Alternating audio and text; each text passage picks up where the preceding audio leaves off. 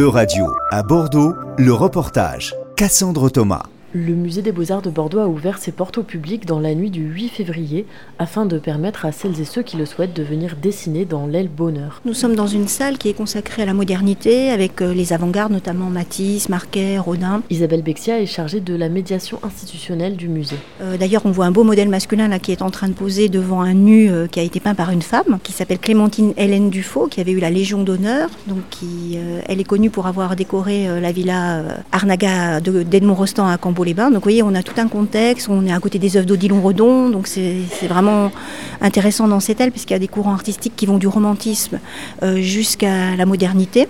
Et ça permet aussi au public voilà, de constater aussi les différentes euh, techniques à- par rapport à chaque courant artistique. Et c'est aussi l'occasion de faire connaître aux Bordelais des artistes de leur région connus au niveau international. Odilon Redon, André Lotte, Rosa Bonheur, Albert Marquet, Jean Dupas, hein, voilà des artistes qui, euh, qui ont fait une très belle carrière et dont on voit des œuvres euh, en France mais aussi à l'étranger et qui sont connus vraiment pour euh, ce qu'ils ont apporté par rapport au courant artistique. Une nuit du dessin ouverte à tous et qui attire des publics variés. Donc c'est vraiment l'idée de faire un événement et aussi de permettre aux gens voilà, qui travaillent de venir passer un bon moment le soir devant les œuvres. Nous avons prévu des espaces enfants ce soir, famille, mais aussi on se rend compte qu'il y a quand même beaucoup d'étudiants ou d'adultes, hein, il y a tous les âges.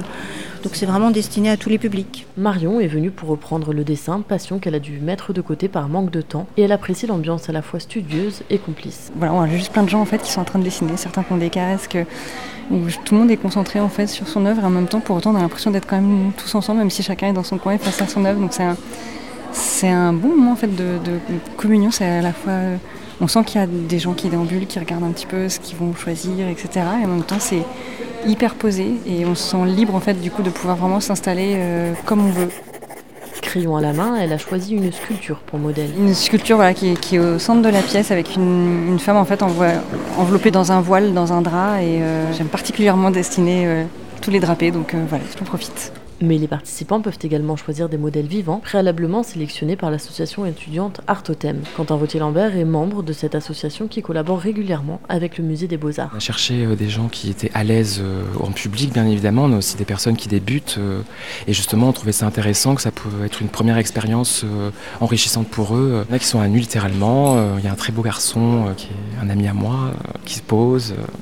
Et je vois qu'il a du succès, donc ça fait super plaisir. euh. Et bien évidemment, on a fait en sorte de trouver différents corps, différents modèles pour l'inclusivité. euh. Et le but, c'est que qu'on puisse représenter tout le monde au sein du musée avec les œuvres euh, du musée des Beaux-Arts.